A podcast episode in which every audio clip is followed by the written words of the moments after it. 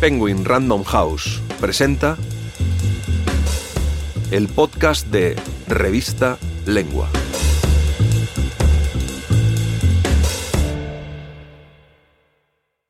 Paradojas de la pandemia por Javier Cercas. ¿Hasta qué punto la vida personal puede ser ajena al desastre colectivo? ¿Por qué los seres humanos confiamos más en la tecnología que en la historia para hacer frente a las crisis? ¿Qué nos espera al otro lado de la catástrofe?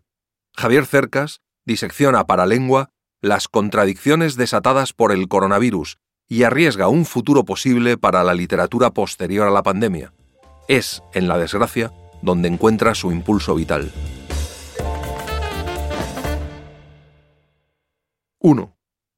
La verdad, si la pandemia del coronavirus no hubiera sido una catástrofe colectiva, habría sido una bendición personal. Esta afirmación no suena bien, lo que no me extraña, porque es lo que ocurre a menudo con la verdad. De ahí que tanta gente prefiera las mentiras, las cuales, además de ser menos complejas y más fáciles de contar, suelen sonar mejor. Pero no por eso deja de ser verdad. Que la pandemia es una catástrofe colectiva es un hecho que no requiere mayor elucidación. Baste recordar que, mientras escribo estas líneas, se han contabilizado unas 5 millones de víctimas mortales del coronavirus. Baste añadir que, en la primavera de 2020, durante los peores momentos de la pandemia, la ratio de muertos diaria en mi país era superior a la de la guerra civil. En cuanto a la bendición personal, si bien se mira, también es algo bastante evidente. Soy escritor, mi trabajo consiste básicamente en leer, escribir y pensar en las musarañas, tres de mis pasiones favoritas. Pero hoy los escritores viajamos demasiado, concedemos demasiadas entrevistas, nos exhibimos demasiado, y durante gran parte del tiempo que ha durado la pandemia, he permanecido a la fuerza en mi casa, con mi mujer y mi hijo, dedicado únicamente a hacer lo que más me gusta, con la inmensa suerte añadida de que ni yo ni ninguna persona de mi entorno inmediato ha padecido la enfermedad. He oído decir a algunos colegas escritores que tal vez el encierro a cal y canto que todos hemos soportado ha sido menos duro para los miembros de nuestro gremio que para el común de los mortales. Al fin y al cabo, nosotros estamos más acostumbrados a llevar una vida clausurada. La observación me parece exacta. También he oído decir a ciertos colegas que esta extraña temporada de reclusión no les ha resultado muy fructífera porque, aunque la enfermedad no les hubiese golpeado a ellos y a los suyos, la conciencia del desastre que tenía lugar a su alrededor les impedía concentrarse en su trabajo. Debo decir que en mi caso no ha sido así. Aunque no podía no ser consciente de lo que ocurría fuera de las paredes de mi casa y lo vivía con la misma angustiosa sensación de irrealidad que todo el mundo, lo cierto es que no estaba en mi mano hacer nada para remediarlo. No sé una palabra de epidemiología, no soy médico ni enfermero, no podía meterme en un hospital a echar una mano. Al contrario, lo mejor que podía hacer para contribuir al fin de la pesadilla era precisamente quedarme en mi casa, lo cual me provocaba una insólita buena conciencia y me permitía leer y escribir y pensar con una tranquilidad insólita. Por eso, este periodo mortífero para la humanidad ha sido tan fecundo para mí, y, me imagino, para tantos otros escritores o tantos artistas en general. He aquí la paradoja personal de la pandemia. 2. Hay quien piensa que lo que la humanidad ha vivido durante estos meses es una experiencia insólita, única en la historia.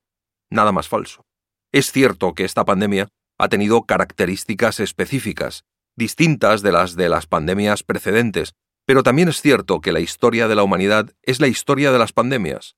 Solo en el siglo XX se produjeron muchísimas, desde la gripe española hasta el SIDA, y a menudo bastante más devastadoras que la del coronavirus. Lo asombroso es que nos creyéramos blindados frente a ellas por la ciencia y la tecnología. No sé si atribuir semejante ingenuidad a la estupidez o a la ignorancia, o a una mezcla de ambas cosas. Se trata, en todo caso, de otra de las paradojas de la pandemia, quizá una de las más notorias. Deberíamos haber estado mejor preparados que nunca para afrontar una calamidad como esta, y sin embargo, nos ha pillado tan por sorpresa como siempre y tan mal preparados como de costumbre. Hegel escribió que lo único que se aprende de la historia es que no se aprende nada de la historia. El diagnóstico es sombrío, pero no queda más remedio que darle la razón. Por eso, al principio de la pandemia, mostré muchas veces mi escepticismo ante la extendida fantasía, puro wishful thinking, de que los seres humanos saldríamos mejores de esta calamidad colectiva, más solidarios, más unidos, más conscientes de nuestra fragilidad y nuestras limitaciones. Bobadas. No niego, por supuesto, que podríamos aprender muchísimas cosas de lo ocurrido. Al fin y al cabo, es mucho más fácil aprender de las experiencias malas que de las buenas. Podríamos haber aprendido, por ejemplo, que necesitamos sistemas de salud públicos mucho más fuertes que los que tenemos, o que invertir en investigación no es un capricho de intelectuales, sino una urgencia. Lo que digo es que olvidamos con una rapidez vertiginosa que no aprendemos del pasado, y mucho menos del pasado colectivo, y que cometemos una y otra vez los mismos errores. Ahora que vamos saliendo de la pandemia, me parece evidente que no erraba. Ya estamos empezando a cometer otra vez las equivocaciones que hicieron que esta pandemia nos sorprendiera indefensos o que la provocaron. Los seres humanos no somos ni buenos ni malos, somos incorregibles.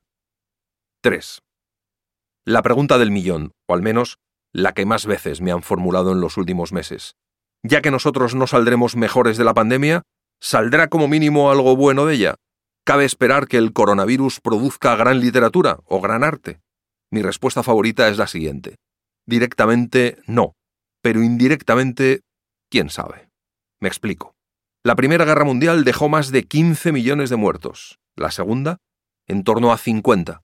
Ambos conflictos han sido el tema de centenares, tal vez miles de novelas, poemas, películas o dramas. Pero la pandemia de la gripe española, que mató a más gente que la Segunda Guerra Mundial, no ha dejado prácticamente nada.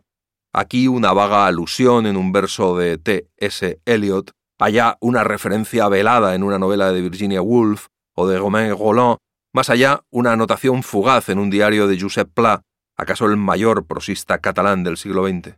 ¿A qué se debe esta aparatosa disparidad?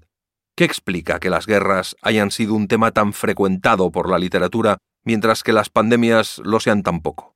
No lo sé. Lo que sí que sé es que la guerra, cuyo dramatismo y espectacularidad han atraído irresistiblemente a los artistas, es el primer tema de la literatura, o uno de los primeros, y tal vez será el último, mientras que las pandemias, donde la muerte es silenciosa, sórdida y secreta, el polo opuesto de la vistosidad sangrienta de las guerras, apenas tienen quien las escriba. Por eso dudo mucho que esta pandemia genere directamente grandes frutos literarios.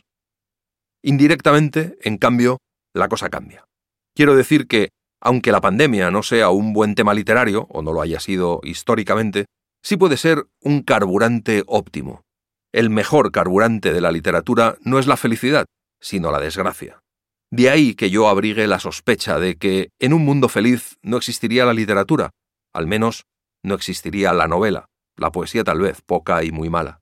La literatura, la buena literatura se nutre de las crisis, del dolor, de la suciedad y el espanto, en definitiva, de lo malo y no de lo bueno. Los escritores somos animales carroñeros. Los mejores de nosotros cumplen de algún modo el sueño de los alquimistas, que aspiraban a transformar el hierro en oro. Los mejores de nosotros transforman lo malo en bueno, el espanto y la suciedad en dolor, y las crisis en belleza y sentido. Por eso, entre otras razones, la literatura es útil, siempre y cuando no se proponga serlo, claro está. En cuanto se propone ser útil, se convierte en propaganda o pedagogía y deja de ser literatura, al menos gran literatura, y deja de ser útil. La Metamorfosis de Franz Kafka trata sobre un señor que se levanta una mañana convertido en escarabajo, pero el carburante de ese relato inolvidable es el profundo desarraigo existencial de Kafka, su incapacidad profunda para relacionarse con su familia, consigo mismo y con el mundo. Del mismo modo, es poco probable que la pandemia del coronavirus sea el tema de grandes novelas o poemas, pero yo no descartaría que llegue a ser su carburante, la turbia energía secreta de la que se alimentan.